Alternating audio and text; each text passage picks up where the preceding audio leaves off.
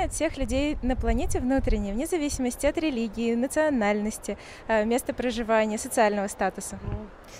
Потенциальное ощущение родства и близости, которые некоторые, может быть, не всегда ощущают, но оно наверняка есть, иначе бы мир рухнул, я так думаю.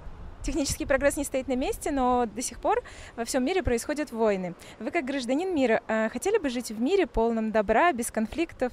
Ну, естественно, по-моему, вопрос риторический.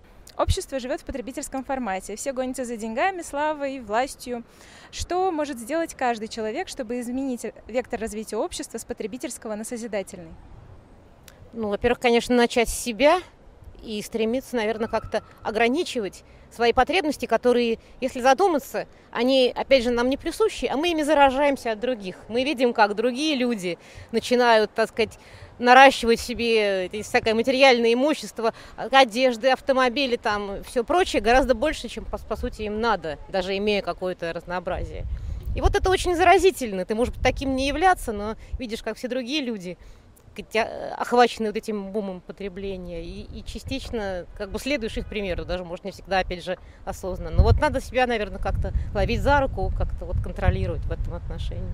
Наше волонтерское телевидение поднимает публично тему человечности, нравственности, а, созидательного формата общества. Насколько актуальны на сегодняшний день эти темы? Я считаю, что они сверхактуальны. Ну, конечно, это идеал, к которому бы надо бы стремиться.